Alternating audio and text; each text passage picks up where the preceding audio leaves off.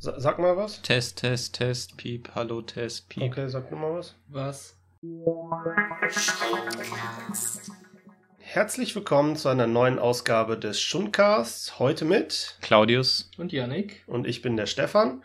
Und wir reden heute mal über den Kinosommer 2016, insbesondere über die Blockbuster bzw. Genrefilme, die uns in diesem Sommer mit ihrer Präsenz beglückt haben. Oh boy. Wir haben ja auf unserer Seite schon einen Artikel äh, veröffentlicht dazu, wo wir so ein bisschen unsere Ansicht äh, zum Kinosommer preisgegeben haben und äh, wir haben uns überlegt, dass es vielleicht ganz cool ist, wenn wir auch noch mal ein bisschen unsere individuellen Ansichten zu gewissen Filmen preisgeben, die wir zum Beispiel jetzt im Sommer nicht besprochen haben auf unserer Seite der Kinosommer hat uns halt ein bisschen enttäuscht zurückgelassen. Ja, was bei mir so ein bisschen hängen bleibt, ist so das Gefühl von, von lauwarm. Ich hätte auch zu kaum einem Film Verriss wirklich schreiben können, weil viele Filme, die ich gesehen habe, die waren okay. Also verglichen damit, dass, mit großartigen Filmen waren sie halt nicht gut, aber sie waren halt auch nicht fürchterlich. Also sowas wie Ghostbusters, ich habe mich nicht gelangweilt, ich fand es aber auch nicht großartig. Genauso wie bei X-Men zum Beispiel. Ja, äh, da ist halt das, die Frage, nach welchem Standard misst man Sommerblockbuster? Also ich stimme dir da schon zu, dass man jetzt nicht sagt, ja, der und der Film, der, also die meisten Filme, die wären grottenschlecht gewesen oder sowas, aber andererseits äh, stimme ich auch jemandem zu, wenn er sagt, so, wir können nicht immer nur sagen, ja, der war okay, da gebe ich ja trotzdem noch Geld für aus und der war okay, der war okay. Wir sollten einfach ein bisschen höheren Standard vielleicht haben und sagen, ja, wir wollen gute Filme haben, wir wollen gute, äh, für gute Filme äh, Geld bezahlen, statt äh, für Filme, die mittelmäßig sind, aber vielleicht einen guten Trailer hatten. Generell ist es aber auch vielleicht auch so eine Frage, äh, die unabhängig ist davon, ob jetzt der Film gut ist oder, oder nicht. Es gibt halt Sachen, die sprechen uns mittlerweile an und es gibt Sachen, die sprechen uns teilweise im Vorfeld ja überhaupt nicht an und deswegen gucken wir uns die gar nicht, selbst ja. wenn sie vielleicht sogar gut sind. Und ich glaube, in diesem Kinosommer gab es halt so ein paar Beispiele, äh, die genau diese Zwickmühle, in der sich zum Beispiel die Filmindustrie momentan befindet, so ein bisschen deutlich machen. Ich finde, Zwickmühle ist ein super Stichwort. Denn ich finde, das Problem ist wirklich, dass Hollywood und auch die Kinozuschauer in der Zwickmühle im Moment stecken. Und die lässt sich mit einem Wort beschreiben und das ist Fortsetzung oder auch Reboots. Auf der einen Seite gucken sich die Leute nur noch Fortsetzungen an, die latschen nicht in irgendwie Weltraumfilm irgendwas, sondern die latschen in Star Wars und die latschen nicht in Gruselfilm was weiß ich was, sondern die latschen in Ghostbusters. Was anderes gucken sich die Leute nicht mehr an. Gleichzeitig, und da spreche ich von mir, ich werde so ein bisschen fortsetzungsmüde. Ja, X-Men hat immer wieder das gleiche Rezept und so langsam habe ich es gesehen. So, und ich will was Neues, aber trotzdem gucke ich mir X-Men an. So, das ist, glaube ich, so ein bisschen das Problem. Bei mir ist es vielleicht ein bisschen anders. Also ähm, klar, wir haben, wir leben halt jetzt so in einer Zeit, wo Remakes und Reboots das äh, Kinogeschehen dominieren. Aber für mich ist das nicht unbedingt das Problem. Das Problem ist halt, wie diese Fortsetzungen teilweise gemacht werden. Das kann dazu führen, dass man da im Kino sitzt und denkt sich, warum gucke ich mir das denn jetzt gerade überhaupt noch an? Gucke ich es jetzt einfach nur an, weil ich alle Filme vorher schon mal gesehen habe und ich gehe halt ins Kino aus, naja, so Komplettierungsgründen, ja, hab alles gesehen, also muss ich den Film auch gucken. Oder ist es, weil ich einen guten Film erwarte, der mich überrascht mhm. und der mich wirklich entertainen kann? Und ich glaube, dass es immer noch sehr gute Fortsetzungen gibt und äh, dass das nicht unbedingt das Problem ist, aber dass manche Remakes und Fortsetzungen einfach sehr, hm, ich sage es mal, faul umgesetzt werden. Nach Rezept gedreht ist es. Genau, also dieses, dieses, wir produzieren einen Film, der halt alle ansprechen soll. Aber der wird dann halt so durchdesignt, dass alle davon angesprochen werden sollen, aber im Endeffekt spricht es niemanden so richtig an. Es gibt nichts mehr, was einen dann so richtig begeistert an dem Film, weil die Ecken und Kanten abgeschliffen werden. Wie ich am Anfang gesagt habe, lauwarm, nicht kalt, nicht heiß, für jeden so ein bisschen. Genau. Janik, was hast ja, du dazu? Das, das macht's halt so langweilig, weil wir haben noch nicht mal den, mehr den Luxus, dass wir einen richtig schlechten Film sehen, sondern das ist alles nur, das ist alles nur äh, weder richtig super noch richtig schlecht, sondern alles so, selbst wenn man einen schlechten Film gesehen hat, so, ja, Der hatte ein paar gute Szenen, ja, ja, aber eher doof, hm, weiß nicht. So. Es ist interessant, weil in so eine Marktlücke stoßt dann ja sowas wie Kung Fury rein oder sowas. Wir machen jetzt mal einen richtig schlechten Film. Ja, ja, aber der ist dann wieder so berechnend schlecht, dass es dann ist, die wollen jetzt unglaublich schlecht sein und das macht es dann irgendwie wieder für mich nicht so richtig schlecht, oder? Man fühlt sich schmutzig dabei. Ja. Äh, vielleicht sprechen wir einfach mal konkret über ein paar Beispiele, was uns Hollywood in diesem Sommer so angeboten hat und mit welchen Machwerken wir teilweise halt beglückt wurden. Naja, ich habe ja gesagt, lauwarm. Habt, habt ihr euch denn über irgendwas richtig geärgert diesen Sommer? Hm.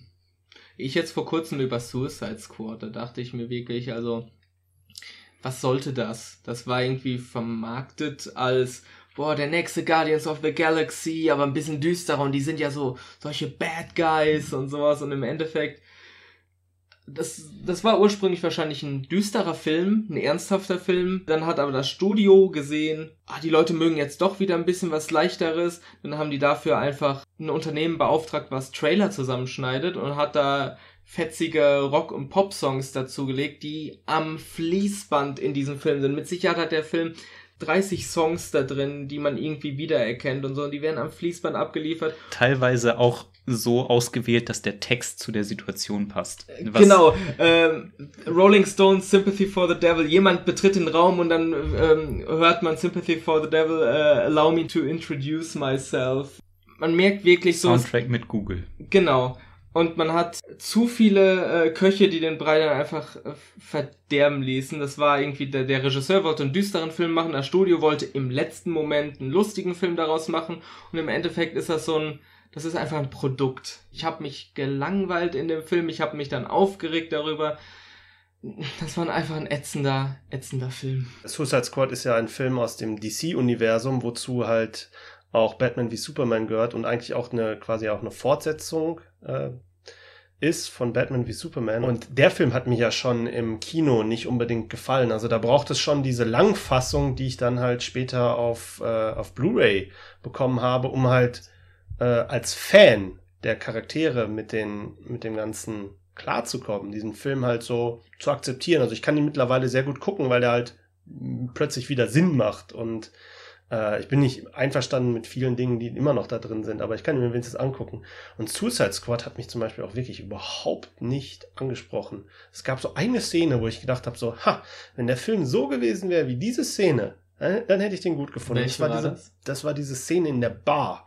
Echt, da reden alle Leute darüber, dass sie so cool wäre und ich dachte, ich glaube, zu dem Zeitpunkt hatte ich schon abgeschaltet, so geistig und habe nur noch gesehen, oh, sind Menschen auf der Leinwand und die schießen und jetzt reden die und jetzt trinken die einen Shot oder sowas. Ich glaube, ich war schon geistig nicht mehr anwesend. Ich mochte halt die Szene, weil, ähm, weil da halt die Figuren mal plötzlich so eine Menschlichkeit bekommen haben und sie durften sich mal unterhalten, so ein bisschen auch über ihr Inneres und vor allen Dingen haben die Figuren miteinander interagiert, hm. ja, und haben so ein bisschen miteinander geredet, was halt vorher in dem Film nur selten passiert ist oder sie haben sich halt nur irgendwelche Sprüche an den Kopf geknallt und ich konnte mich so überhaupt nicht mit diesen Figuren anfreunden und das war so ein bisschen traurig im Nachhinein mhm. und die Geschichte war halt quasi nicht existent. Also Suicide Squad ist halt für mich auch so ein Beispiel, wo ich halt wirklich sage, hm, den hat man einfach zu schnell produziert. Der hat nicht die Zeit bekommen, um so entwickelt zu werden, dass da halt ein schöner, runder Film bei entstehen kann. Und das ist vielleicht auch so ein Problem von vielen Franchises heutzutage. Die geben halt einen Film ein Release-Date und der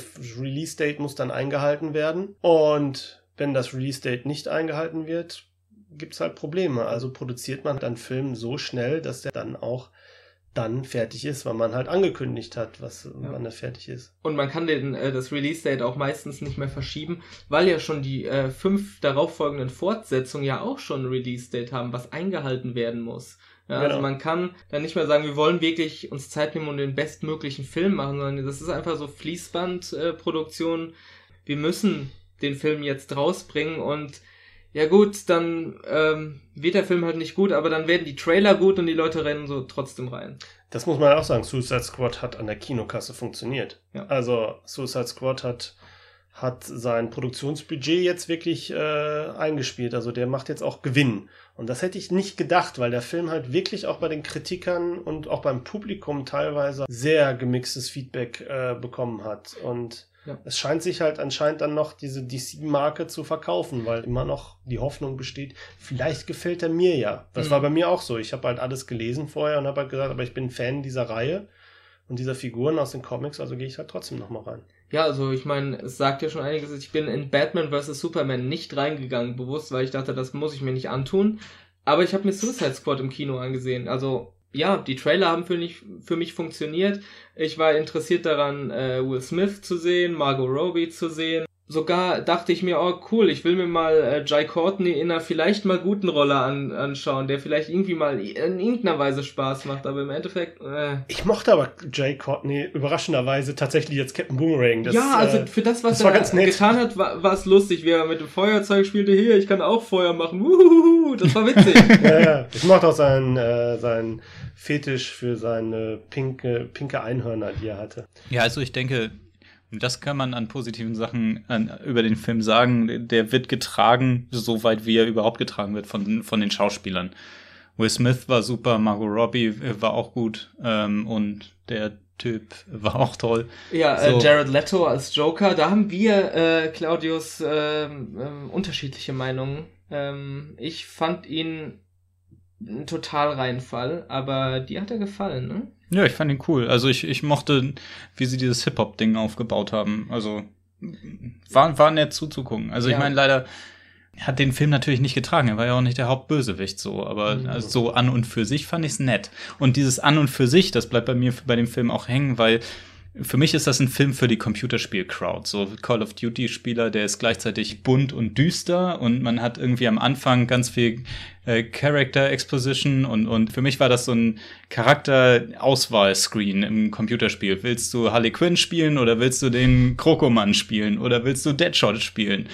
So, und das Spiel, was das wäre, so, man zieht irgendwie als Harley Quinn mit einem Baseballschläger in die Stadt und haut auf diese Dinger rein, das würde ich schon gerne spielen. Das ist so für mich das Positive bei dem Film. Aber als Film, ja. Er hat halt auch äh, riesige Plotlöcher, wo man wirklich sieht, der äh, Film, der äh, funktioniert als Ganzes irgendwie nicht. Die stürzen am Anfang mit diesem Helikopter ab. Wer hat auf den Helikopter geschossen?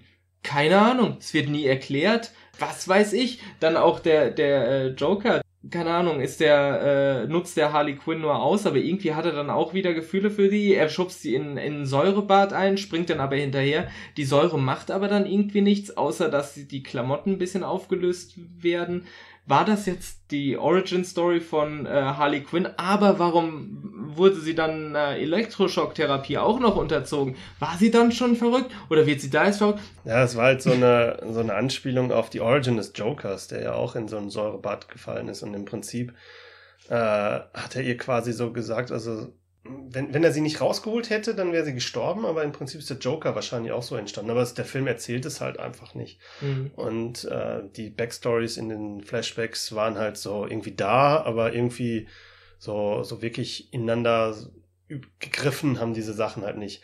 Naja, es gab aber auch noch andere Filme im Sommer, über die wir vielleicht reden können. Also ich glaube, Suicide Squad ist halt vielleicht so ein bisschen symptomatisch für den schlechten Film, äh, der aber noch äh, viel Geld eingespielt hat. Es gibt halt aber auch noch vielleicht ein paar andere Filme, die zum Beispiel auch gute Kritiken gekriegt haben, die dann aber trotzdem gefloppt sind oder zumindest nicht das Geld eingespielt haben, was sie nötig hätten, weil ihr Produktionsbudget so hoch ist. Zum Beispiel Star Trek Beyond äh, ist eigentlich relativ gut angekommen, sowohl bei Kritikern als auch beim Publikum. Also ich habe ihn ja auch gesehen, ihr habt ja meine Review auf Schundkritik vielleicht gelesen. Ich fand den Film wirklich sehr unterhaltsam und auch sehr im Sinne von klassischen Star Trek. Äh, kam halt an diesen familiären Vibe ran, wir müssen zusammenarbeiten ja. und irgendwas machen. Und es war halt immer noch Action und es war auch große Action und es war halt unterhaltsam, hatte nette Charaktermomente.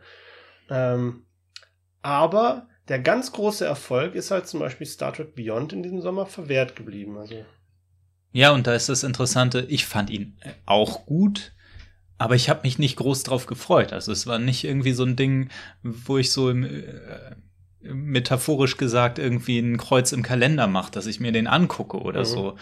Ähm, ja, ich weiß auch nicht so genau, woran das lag. So, das ist halt dieses allgemeine Gefühl von lauwarm. Ich, weiß glaub- nicht genau. Vielleicht lag es an den beiden davor, die gut waren, so, aber irgendwie auch nach Rezept gedreht. Ich glaube, oder es so. Ich glaube, es lag ein bisschen auch am Marketing. Da war nicht viel, ne? Da waren so ein paar Trailer, ein paar TV-Spots, aber da war. Also ich mochte halt ja auch den, ich mochte den ersten Trailer gar nicht. Ja. Also der, dieses, ich meine, im Nachhinein, wenn ich den Film gesehen habe, war es halt so, Sabotage in dem Film war halt, mir hat das Spaß gemacht. ich Ja, fand das das, ich cool. hatte da ein breites Grinsen, als das dann kam.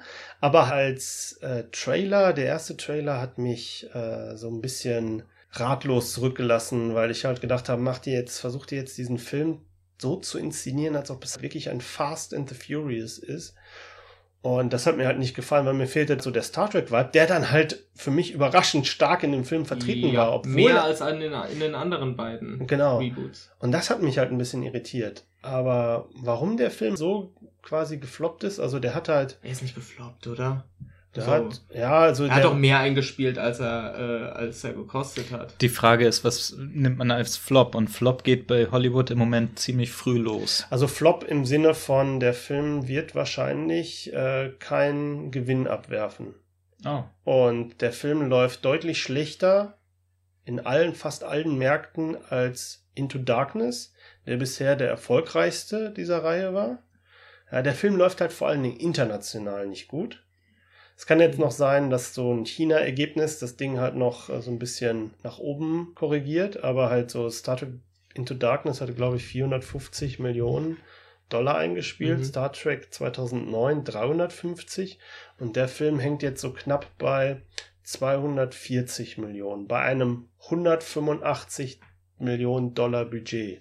Paramount hat sich da deutlich mehr erhofft, glaube ich. Also es ging, gab ja auch im Vorfeld so Stories rum, dass sie den, dass sie mit dem Film so ein bisschen in die Avengers-Region vordringen wollten. Also das heißt so 700 Millionen plus Da frage ich mich aber auch, wie. Also, das frage ich mich auch, wie jemand darauf kommt, diese, diesen Plan zu haben, weil Star Trek halt nicht den Appeal hat, den zum Beispiel Star Wars hat, nicht den Mainstream-Appeal. nee, das Problem ist, dass sowas wie Avengers ja fünf oder zehn Jahre lang vorbereitet wurde. In fünf Jahren kannst du das vielleicht noch mal versuchen, so 700 Millionen einzuspielen oder sowas. Weil dann hast du eine Serie im Fernsehen und so weiter. Vielleicht machst du noch mal ein Spin-off oder was weiß ich was. Das gleiche mit Star Wars. Also Avengers hätte nicht funktioniert vor Iron Man und vor dem ganzen anderen Driss, der vorher kam. Ja. Muss halt schauen, äh, wie man so einen Film halt aufzieht. Muss der so ein riesiges Budget halt haben? Ne? Das ist vielleicht die entscheidende Frage, dass Hollywood sich ein bisschen in dem Sommer überhoben hat, was halt die Budgets angeht ihrer Filme. Also es gibt sehr wenig Filme in diesem Sommer, die tatsächlich Gewinn abgeworfen haben. Also es gibt viele Filme, die sich so ein bisschen auch, ähm, die halt okay laufen. Ja, das ist nicht, das sind keine schlechten Zahlen, wenn man nicht den Blick auf das Produktionsbudget mal wirft und dann halt sich überlegt, okay, ihr müsst das Doppelte eures Produktionsbudgets einspielen, damit ihr quasi erstmal eine Nullrechnung habt. Da müsste sich Hollywood halt überlegen, pumpen wir da äh, Geld ohne Ende in die Produktion von so Filmen ein, um noch spektakuläre große Actionsequenzen zu haben? Oder fangen wir einfach mal damit an, dass wir mal eine vernünftige, schöne Geschichte erzählen, die in diesem Film erzählt werden kann, da, so dass die Action praktisch der Geschichte dient, statt einfach nur so eine Extravaganza zu machen, die Genau. Riesig teuer ist. Wie zum Beispiel so ein Film, auf den sich ja jeder gefreut hat, wie Independence Day Resurgence oder wie ist er auf Deutsch, die Wiederkehr. Genau. Ich habe ihn zum Beispiel nicht gesehen. Ich äh, Das- habe. Ich habe ihn als einziges hier am Tisch gesehen. und wie war er? Äh, ja, äh, er hatte ganz lustige Momente. Also ich hab, ich bin reingegangen ausschließlich wegen Jeff Goldblum, weil ich einen riesen Man-Crush äh, für, für Jeff Goldblum hab. Ich finde den Kerl super. Ähm, der hat aber so wenig zu tun in dem Film. Ja, ich, ich bereue, äh, obwohl ich, ich überlege mir gerade noch, will ich sagen, ich habe es nicht bereut, dafür 14 Euro auszugeben. Das kann ich auch nicht guten Gewissens sagen. Also es war, äh, es war keine verschwendete Lebenszeit, sage ich mal so. Der hat Spaß gemacht, war aber mächtig dumm. es ist, ja, es ist einfach so. Und das war so, der hatte so viele Elemente, die ich an Blockbustern heutzutage überhaupt nicht mehr leiden kann. Äh, Subplots, die ins Nichts laufen, völlig uninteressante Charaktere. Dann kommen ein paar coole Szenen wieder, aber die sind einfach so zusammengeschustert und auch noch so ein Symptom, was heute die Blockbuster beherrscht. Man teast natürlich noch weitere Abenteuer an und versucht so ein un ganzes Universum aufzumachen. Also ich war zum Beispiel wenig motiviert, diesen Film zu gucken. Mhm. Also wirklich wenig motiviert. Ich habe sehr nostalgische Gefühle dem ersten Independence Day-Film gegenüber. Ich finde den immer noch wegen all seiner Abgedroschenheit und all seiner Fehler und all seiner Lächerlichkeit, die der halt so ein bisschen drin hat. Aber er ist irgendwie ein cooler Film. Der funktioniert, er hat Herz, er, er hat irgendwie eine Story, die Action ist cool und Will Smith ist toll in dem Film und hat coole Sprüche. Und es ist so ein bisschen der definitive Invasionsfilm. Ja, so, richtig. ne? Es ist halt einmal auf die Spitze gebracht, danach kann man nur noch Parodie machen, so. Ja. ja. Der hat auch noch so ein Gefühl von Bedrohung irgendwie gehabt, so diese riesigen Schiffe kommen und wir haben das Gefühl, dass wir kom den komplett schonungslos ausgesetzt sind. Alles, was wir machen, ja. bringt überhaupt nichts. Natürlich wird es dann im Endeffekt durch ein Windows 95 Virus äh, wird die Erde gerettet. Die, diese Sache mit dem Virus hatte halt dieses äh, diesen Twist auf äh, Krieg der Welten, ähm, dass die Bakterien im Endeffekt oder die Vi Viren echte biologische Viren am Ende unsere Rettung sind und da war es halt ein Computervirus. Das wirkt im Film lächerlich, aber das ist eine interessante Idee und äh, der hatte einfach das, dieses, dieses Gefühl von Bedrohung, was äh, jetzt der zweite Teil überhaupt nicht mehr hatte, weil da wird halt in, in einer Sequenz ähm, die halbe Erde mal eben zerstört. Und im Endeffekt denkt man sich, ja, jetzt haben wir gewonnen, aber was bringt uns das, wenn einfach alles, was wir kennen, zerstört ist und nie wiedergebracht werden kann? Das ist einfach frustrierend. Und dann macht der Film halt auch keinen Spaß mehr. Hm.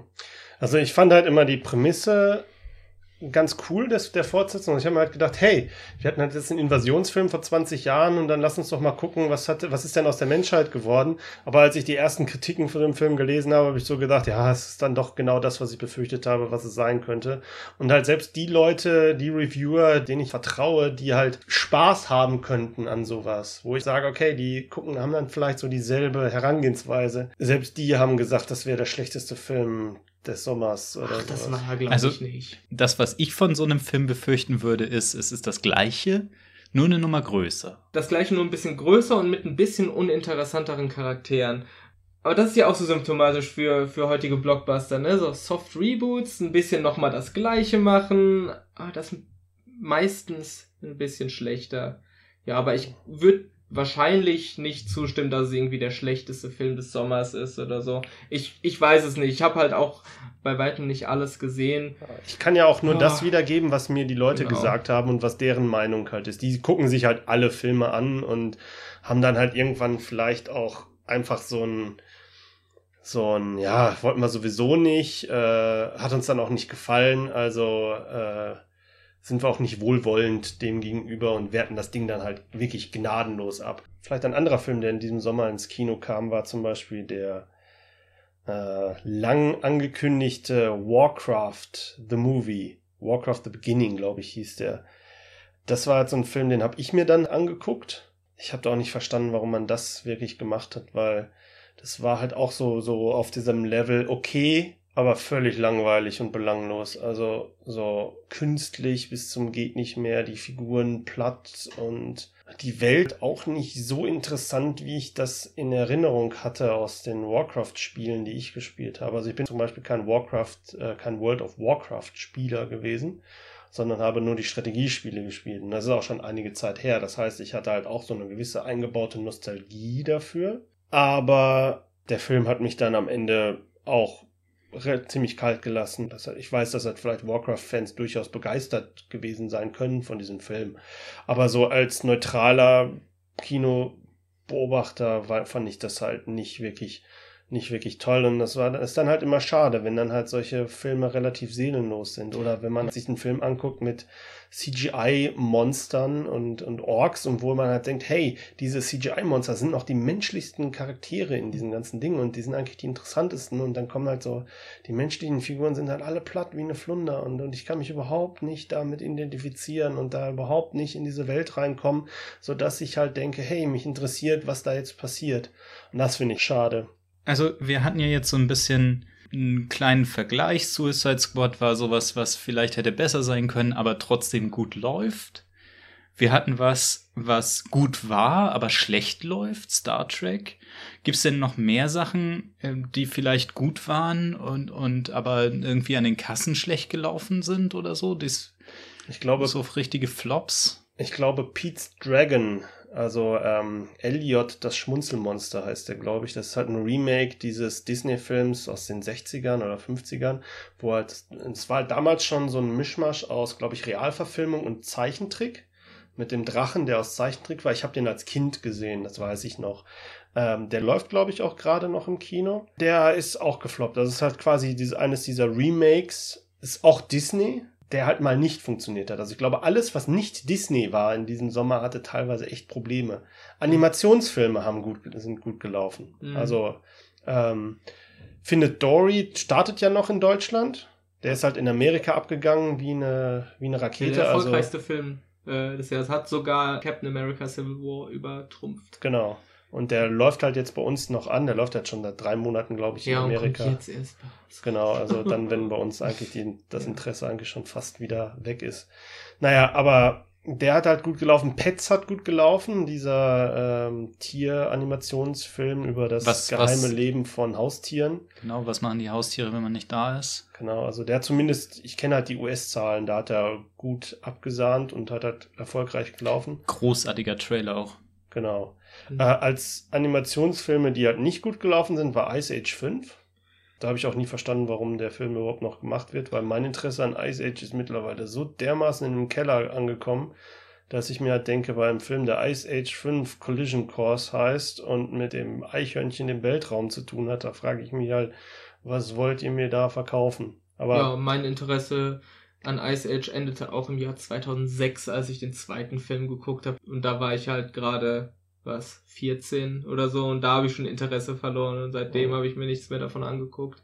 Ich fand immer das, das Eichhörnchen, das fand ich immer ganz toll. Aber ja, das war so der, der Original Minion, irgendwie so ja. der Nebencharakter, der immer lustig ist. Äh, aber ähm, Immer ich, auch das Gleiche macht. Ich bin auch nie der ganz große Ice Age-Fan gewesen, auch des ersten Teils nicht. Äh, aber ähm, ich habe halt so die Fortsetzung, glaube Teil 2 und Teil 3 habe ich dann auch mal gesehen, wenn sie irgendwo im Fernsehen liefen, dann bin ich mal hängen geblieben, habe ich mir das angeguckt, dann war das halt für so einen Couch-Nachmittag, war das halt okay, war ganz lustig, aber war jetzt auch nichts, wo man sich drüber mhm. Gedanken machen wird. Äh, Angry Birds gab es auch noch halt hier unsere Verfilmung des ganz beliebten Videospiels. Wie sagte mal jemand so, diese Verfilmung, die ungefähr fünf Jahre zu spät ist. Weil ja. niemand mehr Angry Birds spielt. Aber ich glaube, der lief noch okay, war jetzt halt auch nicht der Riesenhit. Der Film war bei den Kritikern jetzt nicht so beliebt, aber der hat halt noch okay gelaufen. Was hat so gefragt? Gute Filme, die gefloppt sind. Ich glaube, äh, Spielbergs The BFG, äh, The Big Friendly Giant, oder ich denke immer an Big Fucking Giant. Der Film ja. wäre besser gelaufen, wenn er so geheißen genau, hätte. Genau, Big Fucking Giant, man. Ähm, ja, äh, Spielbergs äh, The BFG ähm, soll wirklich ganz nett sein, ist aber, glaube ich, so der erste äh, Kinoflop von Spielberg seit langer, langer Zeit gewesen. Und ich war interessiert daran, aber aus irgendeinem Grund habe ich ihn dann auch nicht geschaut. Also im, im Kino. Ich wollte ihn auf jeden Fall schauen, weil ich immer noch der Auffassung bin, es ist ein Privileg, ein Spielberg-Film. Jemand, der Raiders of the Lost Ark, E.T. und so gemacht hat, so ein, äh, von ihm einen Film im Kino zu sehen. Aber irgendwie bin ich auch nicht dazu gekommen. Ich weiß nicht. Ich hab, ich wüsste nicht, wann der letzte Spielberg-Film war, den ich im Kino gesehen habe. Ist auch ich habe Bridge of Spice letztes Jahr gesehen und der war toll. Ja. Also, ja. ja. Den sollte ich mir nochmal angucken. Den habe ich halt auch verpasst. Was halt gut gelaufen ist in dem Sommer sind auch Horrorfilme. Also Ach. The Conjuring 2 zum Beispiel hat sowohl bei den Kritikern als auch in einem Kino, in der Kinokasse, zumindest in den USA, sehr gut funktioniert. Äh, es gibt jetzt aktuell noch so ein paar Horrorfilme, die halt ganz wenig gekostet haben und die dann für deren Verhältnisse halt richtig viel Kohle einspielen. Don't Breathe läuft, glaube ich, in Amerika momentan, der halt wirklich fast nichts gekostet hat, aber jetzt schon irgendwie 26 Millionen eingespielt hat und damit schon sein Produktionsbudget dreimal drin hat. Wie du am Anfang gesagt hast, ist alles eine Frage vom, vom Maßstab, wie viel Geld man erwartet. Ne? Genau, aber ein Film, der, sagen wir mal, ganz heftig gefloppt ist und der auch jetzt gerade erst bei uns im Kino anläuft, ist Ben Hur. Ja. Wa- Was haben die Leute erwartet, ganz ehrlich? In so ein billiges Remake von einem äh, B-Movie-Director und die äh, stecken da so viel Geld rein. Ich hätte von Anfang an sagen können, dass das wird doch nichts. Also du meinst, die stecken viel ins Marketing oder was? Ich weiß nicht, ins, ja, ins Marketing, ins Budget. Ich glaube, das Budget war auch ziemlich Der hat hoch. 100 Millionen Dollar gekostet und hat jetzt, glaube ich, mal in den USA nach zwei oder drei Wochen 26 Millionen überhaupt eingespielt. Ich Es- finde es Wahnsinn, dass, dass so ein Film mit so einem Budget überhaupt gemacht wurde. Ja. Also ist jetzt keine Beurteilung der Qualität des Films, weil ich kann das ehrlich gesagt nicht einschätzen. Es gibt halt Leute, die den Film durchaus äh, positive Kritiken gegeben haben, äh, die halt gesagt haben, es ist eigentlich gar keine schlechte Verfilmung von äh, Ben Hur. Mhm. Es gibt halt Leute, die den Film zerreißen, weil halt am Ende äh, halt es regnet, weil Jesus stirbt und die leprakranke äh, Schwester geheilt wird. Aber das ist halt auch schon in dem Charlton Heston Film drin. Also dann denke ich mir halt so, ja, natürlich, das ist dann halt aber Teil des Ben Hur Mythos. Das gehört dann halt dazu. Mhm. Aber ich müsste den Film halt auch sehen. Also jetzt, es tut mir leid für alle Leute, die, äh, unges die es Ben Hur ungespoilert sind, dass ich Jesus stirbt. Jesus, Jesus stirbt und es regnet Rainbows. Ja, aber ja, die Frage ist ja erstmal, warum adaptiert man Ben Hur neu, wenn die 50er Jahre Adaption so ein Meilenstein der Kinogeschichte ist? Es gibt es einen Grund, warum man das macht. Man könnte sagen, ja, äh, für das Wagenrennen bessere Effekte, aber ich zweifle daran, dass dieser neue Film ein besseres Wagenrennen hinkriegt als das Wagenrennen in den 50er Jahren, das mit praktischen Effekten, mit Stuntmenschen und sowas so perfekt dargestellt wurde kriegt man das mit CGI besser hin, man kriegt es vielleicht spektakulärer hin, aber dann denken wir wieder, dann haben wir wieder dieses kleine Ding in unserem Gehirn, was dann sagt, ja, das ist irgendwie nicht echt. Weil das halt Ja. so übertrieben spektakulär ist. Ja. Also ich bin da auch ein bisschen überfragt. Also ähm, grundsätzlich sage ich mir, Ben Hur, das Original mit, oder was heißt das Original? Das, äh, der Film mit Charlton Heston war ja selber schon ein Remake Ja. von, das dritte Remake, glaube ich, sogar dieser Geschichte. Ja. Äh, und selbst der Stummfilm war halt eine Adaption des, des, der, der Geschichte oder des Romans. Genau. Ja. Und dementsprechend denke ich mir halt so, okay, der Film ist so alt, da, den kann man tatsächlich mal remaken. Das ist nicht das Mhm. Thema. Die Frage ist nur, was erwartet man davon, wer den halt guckt, weil das Interesse jetzt an einer neuen Ben Hur-Verfilmung ist jetzt, würde ich mal sagen, nicht gerade groß. Also das ist zwar ein bekannter Name und der Film verursacht bei mir halt auch Assoziationen, aber halt generell diese Sandalenfilme oder diese biblischen Filme, Ist jetzt nicht die Zeit dafür irgendwie, ne? Nee, die Exodus ist ja zum Beispiel von Ridley Scott, die Moses-Geschichte, die ist ja auch relativ gefloppt an den Kinokassen und halt auch bei den Kritikern durchgefallen. Dass ich mir halt denke, okay, hm, Herkules gab es halt, mal was, was anderes, was auch Dann gefloppt dieser, ist. dieser eine Film Gods of Egypt, der Oh auch ja. so ein kolossaler Reinfall sein muss, aber auch ein mega Budget gehabt und total gefloppt. Genau. Das Und- Einzige, was halt so auch, auch wirklich aus den letzten 10, 20 Jahren ist, so hyperreale Sachen, ne? Diese Mel Gibson-Streifen, die, die, so hätte man es machen können. Oder das 90er-Jahre-Ding irgendwie, wir bringen's in die Jetztzeit. Oder Ben Hur in Space. Ben Hur Need for Speed mit aufgemotzten Karren statt Wagenrennen.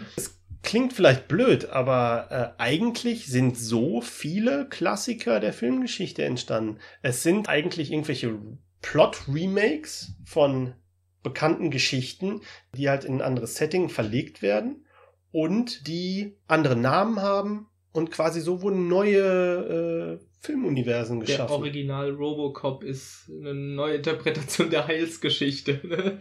Also Ja, da ist es wirklich. Jesus. Je Jesus recyceln sie in jedem zweiten Film Ja, ja. in Hollywood, aber, Aber nicht so gut wie in Robocop. Oder sowas wie Moby Dick. Wie oft wurde so ein Rache-Thema wie ein Moby Dick in unterschiedlichen Franchises schon verbraten. Ich meine, Star Trek 2 ist ja da ein klassisches Beispiel. Aber auch Star, Trek, Star Trek First Contact. Genau. Ja. Und, ja. und, und andere Sachen halt auch, wo halt solche Klassiker immer wieder drin vorkommen. Ja, von Apocalypse daher, Now ist eine Verfilmung von Heart of Darkness. Genau. Und ich frage, ich, ich glaube halt einfach, Ben Hur als Name oder als Marke hat überhaupt keinen Appeal an den Zuschauer. Ja, also die, die Fans des 50er-Jahre-Films werden sagen, ja, warum soll ich mir denn das Remake angucken? Und die Leute, die dem 50er-Jahre-Film nichts abgewinnen können, die sagen sich, ja, das ist irgend so ein, so ein alter Film, ne? Äh, ja, aber Ben Hur, das ist irgendwie ein komischer Titel. Den gucke ich mir nicht an. Grundsätzlich finde ich halt Remakes auch okay, wenn halt einfach so eine gewisse Zeit einfach vergangen ist. Also dann kann man das machen. Das Problem momentan ist, dass halt fast nur Remakes und Reboots passieren. Also wenn das halt also einer unter wenigen Reboots sind, die halt so im Jahr rauskommen, dann sehe ich da halt auch überhaupt keine Probleme. Aber wenn man einfach nur irgendwann merkt, okay, ich kriege dann halt noch äh, ein Legend of Tarzan, da wo ich mir dann halt frage, brauchen wir tatsächlich einen neuen Tarzan-Film? Und der spricht mich halt auch nicht an. Warum sollte ich den angucken? Hm. Der lief auch noch überraschend okay für die Prognosen, die diesem Film vorangegangen sind. Die hatten den halt auch gnadenlos als Flop gesehen. Und der lief dann noch halbwegs in Ordnung für deren Verhältnisse, aber mhm. auch nicht wirklich so erfolgreich, dass er halt sein immenses Produktionsbudget wieder eingespielt hat. Ja. Und wenn man heute dieses, äh, die, die, die Blockbuster-Landschaft anschaut und dann so zurückdenkt oder sich vorstellt, äh, so, eine, Zeit wie in den 80ern, wo so ein Originalprodukt nach dem anderen rausgehauen wurde, von, ja, sag ich mal, Star Wars, Indiana Jones, und dann kam dann zwischendurch mal so ein Remake wie das Ding aus einer äh, fremden Welt. Das war dann ein richtig gutes Remake, aber das war dann, das hat wirklich was Neues gemacht, was wahrscheinlich sogar besser war als das Original. Aber da kamen halt so viele originelle Ideen, die zu Actionfilmen gemacht wurden. Ich, ich kann mir kaum noch vorstellen, wie das heute sein würde. Ja? Das Problem ist eigentlich, ähm, vielleicht was du auch jetzt gerade nicht so richtig bedenkst, Aha. Star Wars und Indiana Jones sind keine Originalideen. Das sind auch wieder Adaptionen und im Prinzip Remakes von Serials aus den 40ern oder mhm. diese Adventures aus den 40ern, den Pulp-Magazinen okay, aus ja. den das aus stimmt. den 30ern, 40ern. Also es sind halt auch nicht unbedingt die neuen Ideen. Sie wurden halt nur clever verpackt. Aber es sind neue Charaktere. Es sind neue Charaktere. Genau. Das ist der Unterschied. Heutzutage ja. heißt alles, was geremaked wird, auch so wie das, was sie geremaked haben, während damals auch Remakes ins Kino kamen, die nicht so hießen wie das Original, aber trotzdem eigentlich das gleiche waren. Und das hat halt trotzdem funktioniert. Aber auch die 80er waren nicht da war nicht alles Gold, was glänzt. Auf keinen ich, Fall, nein. Ich habe auch nichts dagegen, wenn die Leute was Neues machen und da einen alten Namen drauf klatschen. Das funktioniert zum Teil sehr gut. Ich glaube, eines der größten Beispiele dafür ist äh, Sherlock, hm. der eine 150 Jahre alte oder 100 Jahre alte Geschichte nimmt, eine neue Serie draus macht. Und ich meine, es ist eine generische Krimiserie, die man auch irgendwie hätte nennen können, mit einem Detektiv, der irgendwie heißt. Aber sie packen halt Sherlock drauf und deswegen gucken es mehr Leute an, weil es halt Sherlock Holmes ist. Mhm. So. Aber sie haben halt eine Menge neue Sachen gemacht. So, das ist kein Verbrechen an und für sich, aber man muss halt neue Sachen machen. So. Mhm. Ich meine, wir hatten halt jetzt noch vielleicht die Mutter aller Remake-Diskussionen im Sommer, war ja Ghostbusters. Wir haben ja auch äh, unseren Podcast darüber gemacht und Yannick und ich haben uns ja auch in unserer Review über den Film unterhalten. Ähm, ich habe ihn zum Beispiel nachher nochmal gesehen auf Englisch und ich war überrascht, wie aufrichtig viel Spaß ich nachher hatte beim zweiten Mal gucken, weil aus meinem Kopf einfach diese ganze Kontroverse um den Film, warum soll der Film denn doof sein und äh, kommt der dagegen an, gegen das Original, das war alles raus aus meinem Kopf. Und dann habe ich den Film halt als das geguckt, was er war und dann war er halt wirklich eines der spaßigsten Erlebnisse, die ich gehabt habe in diesem Kinosommer. Und das mhm. hat mich halt überrascht, weil beim ersten hatte ich halt, es ging zwar, ich hatte Spaß damit, aber ich hatte halt doch meine Problemchen damit. Und beim zweiten Mal wusste ich halt, was sind denn so die Problemchen, die ich damit habe. Und dann konnte ich mich auf den Rest konzentrieren. Und dann habe ich halt gemerkt, hey, irgendwie funktioniert der Film für mich völlig. Und ich weiß halt, Claudius zum Beispiel hat der Film ja auch eher so gar nicht gefallen oder oder auch nur so okay oder du hast halt auch nicht gelacht und fandst halt den Humor nicht, nicht, nicht cool. Ja, so in ungefähr. Also so richtig gezündet hat er bei mir nicht. Ähm, ich fand ihn in Ordnung. Also mal wieder so lauwarm. Ghostbusters ist halt auch die Frage, brauchte man das Remake machen? Natürlich nicht. Mhm. Natürlich nicht. Wozu? Das Original ist da. Man braucht, man braucht eigentlich keine Filme nochmal zu machen, wenn sie schon als, sagen wir mal, so gut gelten. Ja? Äh, aber es ist natürlich eine interessante Prämisse, die halt einfach das Potenzial hat, um noch mehr Filme damit zu machen. Und ich bin da auch, dem auch nicht abgeneigt. Also ich könnte auch mit dieser Crew noch eine Fortsetzung gerne sehen, aber diese Fortsetzung wird wahrscheinlich nie kommen, weil der Film auch zu diesen Produkten gehört, die es extrem schwer gehabt haben an der Kinokasse, die halt okay gelaufen sind für das, was drumherum gemacht wurde. Für einen Paul Feig-Film ist er sogar völlig on par mit seinen anderen Filmen gelaufen, aber er hat halt nicht diesen Sprung geschafft, den, den halt dieser Film nötig gehabt hätte, um ein richtig finanzieller Erfolg zu sein. Ja. Hm. Zum Thema finanzieller Erfolg oder nicht Erfolg. Was waren denn so Sargnägel für Franchises dieses, äh, diesen Sommer? Also Ghostbusters eventuell in dieser Form, aber wie, wie war es denn noch? War X-Men Apocalypse, ist der gut gelaufen? Weil der war halt auch so, so überraschend öde und äh, uninspiriert irgendwie. Also X-Men Apocalypse ist kein Sargnagel für das Franchise. Also ähm, der ist Okay. weniger erfolgreich gelaufen als X-Men Days of Future Past, also der direkte Vorgänger. Mhm. Aber ich glaube, der hat noch 500 Millionen weltweit Aber eingespielt. kritikermäßig wurde er auch ziemlich verrissen. Also bei der, genau. Der hat Ja. mir halt auch, also ich fand ihn halt auch langweilig. Also Ja. es war halt so ein, so ein Mäh-Film. Ich muss sagen, ich fand ihn nicht, nicht, fand ihn nicht schlecht. Also für Netflix würde ich ihn empfehlen. So, ne? Ja, das ist, das ist vollkommen richtig. Also, ich kann mir auch X-Men 3 kann ich mir auch noch angucken. Der letzte Widerstand. Aber wenn ich halt bedenke, was halt das Potenzial dieser Filme ist, genau. dann ist es eine relative Enttäuschung. Wie ich am Anfang gesagt habe, wie hoch setzen wir die Messlatte? Wollen wir halt einen okay-Film haben oder wollen wir einen guten Film haben? Ja. Ja. Was aber auf jeden Fall ein Sargnagel ist, ist äh, Alice Through the Looking Glass. Die ohnehin schon viel, viel, viel zu späte Fortsetzung zu diesem massiven Erfolg der äh, Alice in Wonderland war von Tim Burton. Ne? Also Äh, mich hat das schon damals der erste Film nicht angesprochen, Nö, so dass ich ihn im Kino sehen musste. Ich habe ihn auch bisher noch nie gesehen. Ich auch nicht. Und warum man halt einen Teil 2 gedreht hat, war halt einfach nur, weil der Film damals eine Milliarde Dollar eingespielt hat, weil es einer der ersten Filme war nach Avatar, die halt mit 3D ins Kino gekommen sind. Ich hatte halt damals schon, alleine in den Trailern, schon genervt, wie Johnny Depp in dem Film drauf ist und diese Welt, die wirkte auf mich halt ah, so, so Tim Burton mit, aber ganz künstlich ekeligem CGI. Und das wirkt halt alles düster und dreckig, aber nicht mehr so, dass es interessant wirkt, sondern einfach nur noch so wie aus, aus einem, mm, aus, aus dem Computer rausgerendert. Und der zweite sah nicht besser aus. Wahrscheinlich war er auch wesentlich schlechter dann nochmal und wesentlich uninspirierter, weil Tim Burton dann auch nicht mehr an Bord war, nur noch als Produzent. Ja, also davon, zumindest von dieser Art des Alice-Franchise werden wir nichts mehr sehen.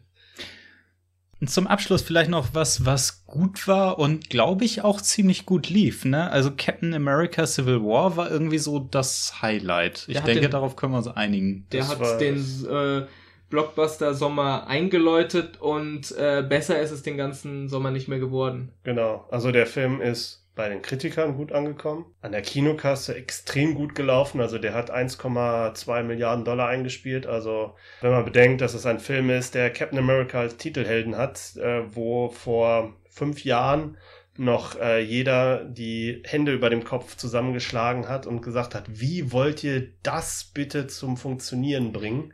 Interessanterweise hört man es ja immer noch, gerade hier in Deutschland. So, die Leute rollen mit den Augen, wenn sie Captain America hören, weil er Amerika heißt. Ne? Also gerade Ja. Leute, die die Filme nicht genau. geguckt haben. Und dann sage ich zu denen, tja, Captain America ist eine der besten Superhelden-Trilogien, die es halt gibt. Auf jeden Fall. Aber er heißt ja auf, in, in Deutschland dann auch The First Avenger. Ja. Damit man halt die Title Recognition hat. Ja, die Avengers, aber Captain America, das ist er nicht. Ja, Ja. aber Captain America Civil War ist zum Beispiel auch eine Fortsetzung, die genau zum richtigen Zeitpunkt kommt. Für das Marvel-Franchise. Also Marvel zeigt Ja. halt allen anderen, wie es geht. sie, wir hatten halt Age of Ultron hatte so ein bisschen so, so gemischte Gefühle hinterlassen. Ant-Man war lustig, aber war jetzt halt nichts Spektakuläres, was die Lust auf noch mehr Marvel-Superhelden äh, so gespeist hätte. Aber Civil War hat halt durch die Art der Storyline, die sie gewählt haben, einen neuen Konflikt da reingebracht, haben halt die Figuren alle zu so neuen Höhen getrieben und äh, haben auch gezeigt, dass man halt auch an dem 13. Film einer Reihe noch neue Impulse in ein Franchise setzt, sodass man halt aus dem Kino geht und sagt, jo, jetzt möchte ich aber doch wissen, wie es weitergeht. Und, und da hatten sie sogar dann auch mal nicht nur blinde Action, sondern auch moralische Konflikte. Natürlich mögen manche Kritiker sagen, diese Konflikte, die äh, Captain America und Iron Man haben, die hätte man auch viel einfacher lösen können, indem man sich mal hingesetzt hätte und mal kurz darüber gesprochen hätte. Aber äh, dieser Konflikt, der hat halt eine Handlung losgetreten, die dann nachher auch die Actionsequenzen gerechtfertigt hat. Und das waren moralische Probleme, wo man sagen könnte, ja, am Anfang des Films bin ich noch auf Tony Starks Seite, aber im, äh, am Ende des Films äh, bin ich dann doch auf äh, Steve Rogers Seite. Ich stand irgendwie so dazwischen und er hat so viel richtig gemacht. Ich finde, der war so eine Viertelstunde zu lang. Ähm, aber das ist auch mein einziger Kritikpunkt, den ich an diesem Film habe. Das ist ein super Film, den ich mir jetzt gleich am liebsten wieder angucken würde. Ich habe ihn viermal im Kino gesehen. Äh, ich finde, Captain America Civil War war allerdings als Kinofilm relativ schwach, zumindest im Vergleich auch zu anderen Filmen von Marvel, also gerade auch im Vergleich zu, zu Winter Soldier. Was in sich schon mal interessant ist, dass auch für mich irgendwie ein Highlight dieses Jahr ein Film war, über den ich aber sage, als Film war relativ schwach verglichen mit Filmen, die davor kamen. Also inhaltlich schwach oder, oder was meinst du damit? Ich fand, er fiel so ein bisschen, bisschen auseinander. Es das, passierte ja, eine okay, Menge, es waren viele Charaktere da drin, so, es, es war halt nicht irgendwie, dass ich das Gefühl hatte, ich gehe ins Kino und ich gucke eine fertige Geschichte. Das ist halt so die Sache als Film. Die Sache ist nur, Marvel-Filme werden immer weniger Filme. Es gibt jetzt so viele, dass der sich angefühlt hat wie eine Folge einer Serie, was er ja fast auch schon irgendwie ist. Und da finde ich ihn wieder stark, weil er war halt so ein Bindeglied zwischen verschiedenen. Genau, also, also das ist halt der Punkt. Civil War ist abhängig von ähm, der ganzen Reihe. Also er ist quasi so ein Sammelbecken ja, für ganz viele Plotlines, die halt in den vorherigen Filmen alle etabliert wurden und ist ein großes Payoff für all diese Entwicklungen, die da halt waren. Wenn man jetzt halt nur Civil War sich anguckt im Kino, kann ich halt verstehen, dass man halt denkt, was ist das denn? Aber gerade dadurch, dass der so stark verankert war in allem, was Marvel bisher gemacht hat, war das einer der besten Filme, die Marvel bisher gemacht haben. Das ist einer der am besten produzierten Filme, die Marvel gemacht haben, weil es eben nicht ein Film war, den man einfach mal so zwischendurch gucken kann, der das Franchise in dem Zustand hinterlässt, in der er es vorgefunden hat. Und da hat er vielleicht eine kleine Figur, eine kleine äh, Arc gehabt, aber hier ist halt quasi das ganze Marvel-Universum, was wir halt bisher gekannt haben im Kino, auf den Kopf gestellt worden. Mhm. Und es wurde alles auf die Spitze getrieben, was in allen Filmen vorher etabliert haben. Selbst die Plotlines, die vorher vielleicht nicht so gut waren, die wurden teilweise aufgewertet durch Civil War. Und das ist halt ein Achievement, das ich unglaublich toll finde an ja. Civil War. Und man war, das ist auch so ein Alleinstellungsmerkmal, war äh, in diesem Kinosommer, man war emotional involviert. Genau. Du hast wirklich gefühlt, da ist ein Problem und du weißt nicht, wie es ausgeht und du hoffst einfach eine Sache, aber vielleicht gibt der Film dir dann was anderes. Und genau. das war einfach wahnsinnig stark. Ich finde, ja, ich finde auch, das war das, das Highlight dieses Sommers auf jeden Fall. Ich habe halt so ein bisschen das Gefühl, ein Problem von anderen Leuten ist auch zum Teil, dass sie an den Punkt wollen, wo Marvel jetzt ist. Dass sie halt Filme machen können, die wie Folgen in einer Serie sind. Aber sie versuchen halt die Abkürzung zu gehen. Ne, ja. Marvel hat zehn Jahre Arbeit da reingesteckt, sozusagen. Marvel hat es nicht geplant. Die, richtig, aber trotzdem haben sie die Arbeit da reingesteckt. Äh, ja. Äh, irgendwie drei oder vier Iron Man-Filme, Hulk, hin und her, Thor, Captain America. Ähm, und dann irgendwann kam Avengers. Und DC versucht jetzt Avengers rauszubringen und dann die Arbeit zu machen. Und das ist halt vielleicht das, was halt viele Filme auch so mittelmäßig werden lässt, weil ähm, mach erstmal einen guten Film, wo halt, wo man halt sieht, hey, die Leute wollen das halt gucken. Dann kann man darauf aufbauen. Äh, was halt DC jetzt macht, ist halt, sie hatten Man of Steel, der war, da war halt die Reaktion sehr geteilt. Viele lieben den Film, viele hassen den Film. Das ist schon mal, das ist halt eine interessante Prämisse. Das haben sie halt auch im Batman wie Superman aufgegriffen und so ein bisschen als Kernelement versucht zu nehmen. Aber gleichzeitig ist es trotzdem sind es sehr wackelige Beine, weil man ein Franchise hat, wo ein Teil der Zuschauer den Film hasst. Ja? Und dann kommt der nächste Film und der funktioniert auch nicht richtig und hat dieselbe Reaktion. Der nächste Film ist noch schlimmer und jetzt wird es halt kriminell für die. Und das Problem, was du da hast, ist, dass da aber dann das Label draufsteht Batman, Superman, jetzt kommt Wonder Woman. Wenn der Film Batman heißt, dann kann der nicht mittelmäßig erfolgreich sein und es ist okay. So, sondern wenn der Batman heißt, dann muss der was einspielen, dann wollen die was damit. Und Marvel macht's genau anders. Die, die haben Ant-Man gebracht, die haben Guardians of the Galaxy gebracht, jetzt bringen sie Doctor Strange.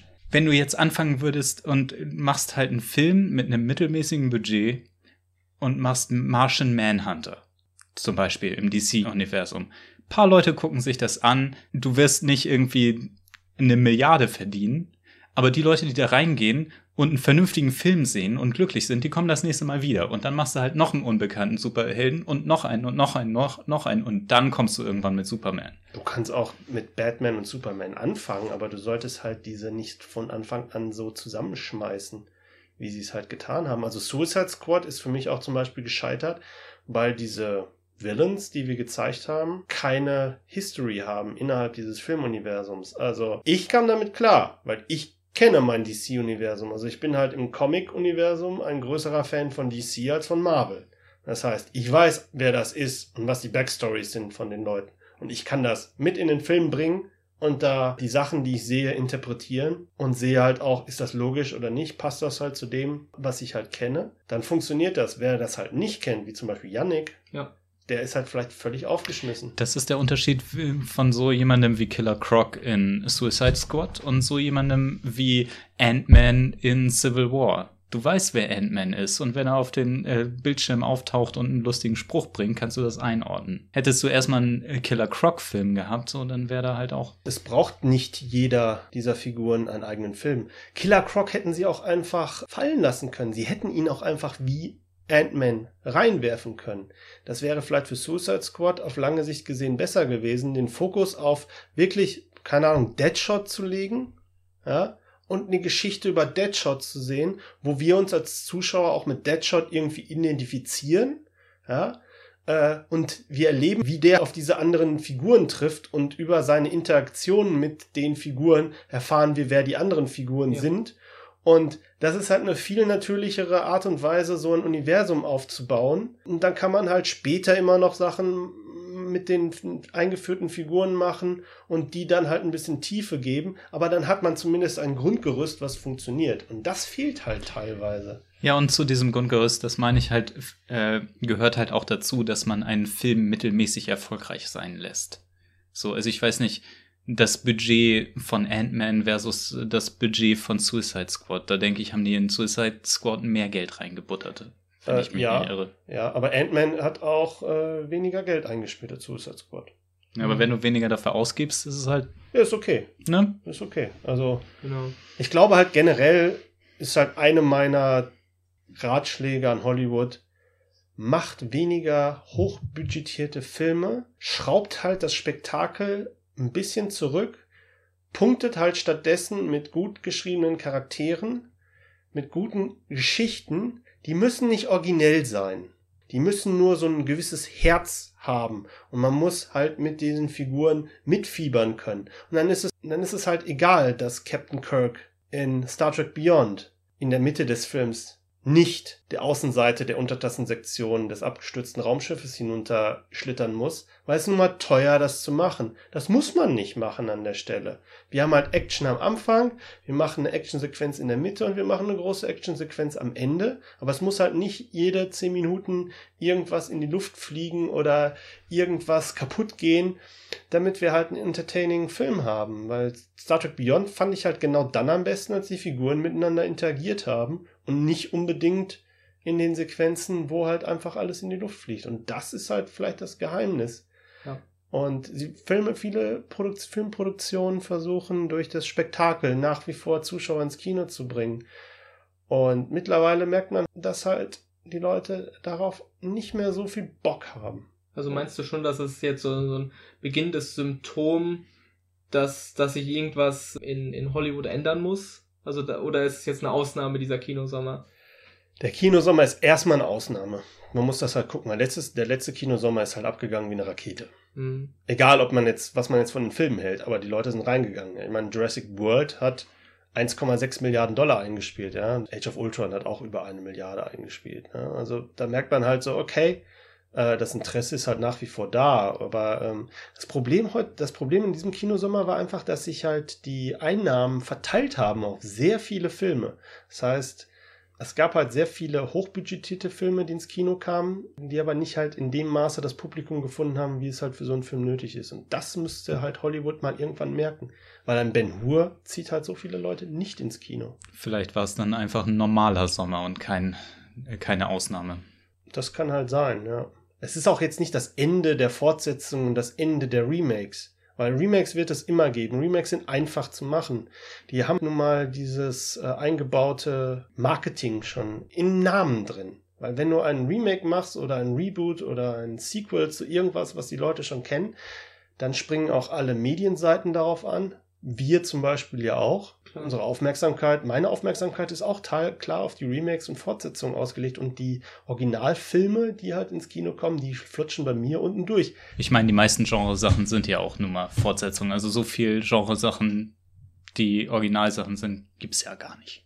Ja. Und ich meine, äh, wie wir eben schon mal gesagt haben, man kann auch in so Franchise-Filmen was äh, richtig Originelles machen. Also zum Beispiel vor zwei Jahren Guardians of the Galaxy hat hat einen super neuen Twist reingebracht, gerade als man dachte so, ja, das Marvel-Universum ist irgendwie immer das gleiche. So, auf einmal kam dann Guardians of the Galaxy. Oder jetzt, was ich mir erhoffe, ist äh, nächsten Monat oder ist schon diesen Monat dann ähm, Doctor Strange. Der sieht toll und kreativ aus und sieht halt im wahrsten Sinne des Wortes strange aus. Und sowas möchte ich halt auch in einem großen Franchise, dass es äh, dynamisch bleibt, dass nicht immer das Gleiche immer wieder kommt, sondern dass halt neue, verrückte Sachen ausprobiert werden. Und da haben wir ja noch andere genau. Filme im Laufe des Jahres. Also ähm, die, das Harry Potter Spin-off, Fantastic Beasts and Where to Find Them, das versucht was anderes zu machen. Äh, Rogue One, a Star Wars Story, versucht auch was Neues, einen neuen Twist zu bringen und sowas. Also Hoffnung ist da. Ja. Das ist ein schönes Schlusswort. Damit würde ich sagen, verabschieden wir uns einfach mal mit unserem Rückblick auf den Kinosommer, der uns durchaus teilweise gefallen hat und teilweise nicht und teilweise einfach nicht interessiert hat. Ähm, vielleicht habt ihr ja irgendeinen Film gesehen, der halt bei uns vielleicht ein bisschen schlechter weggekommen ist, den ihr halt völlig toll fandet, oder vielleicht habt ihr auch irgendwelche anderen Meinungen dazu, dann lasst es uns wissen. Schreibt uns in die Kommentare oder schreibt uns einen Tweet oder hinterlasst uns ein Feedback auf Facebook. Wir sind der Schundcast der Podcast von schundkritik.de. Ihr findet uns auf www.schundkritik.de. Ihr findet uns auf Twitter unter Schundkritik und auf Facebook unter Schundkritik. Und ich bin der Stefan. Ich bin Yannick. Ich bin Claudius. Und wir sagen bis zum nächsten Mal. Ciao. Tschüss. Tschüss. Tschüss.